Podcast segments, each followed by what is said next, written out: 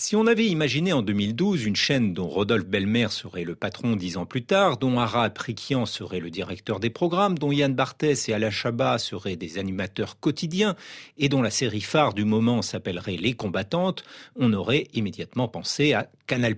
Or, c'est bien sur TF1 que ce programme et tous ces anciens de Canal se produisent ou vont se produire. Avant d'être le patron de Telsat, Rodolphe Belmer, c'est d'abord le directeur général historique de Canal+, celui qui a lancé les séries de création originale comme Le Bureau des légendes ou Engrenage, celui qui a assuré le lancement de l'application MyCanal ou qui a contribué au développement international de Canal+, en particulier en Afrique.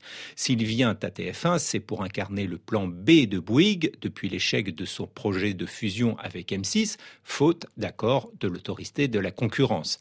À eux deux, les deux groupes TF1 et M6 auraient eu les trois quarts du marché publicitaire de la télévision. Rodolphe Belmer, qui arrivera fin octobre à TF1, remplacera ensuite Gilles Pélisson à la tête du groupe en février.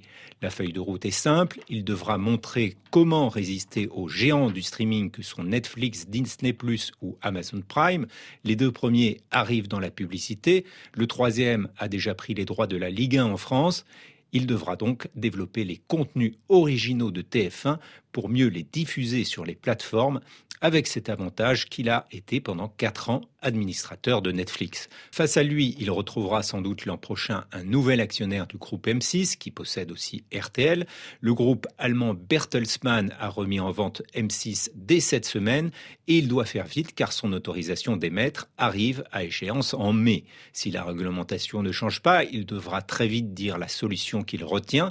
Si Vincent Bolloré et Patrick Drahi vont étudier le dossier, ils sont déjà présents dans la télévision en France avec Canal+ et BFM et un rachat de leur part supposerait un nouvel examen concurrentiel. C'est pourquoi d'autres prétendants sont regardés de très près, c'est le cas en particulier de CMA-CGM de Rodolphe Saadé qui s'est allié au producteur Stéphane Courby et au financier Marc Ladré de la Charrière.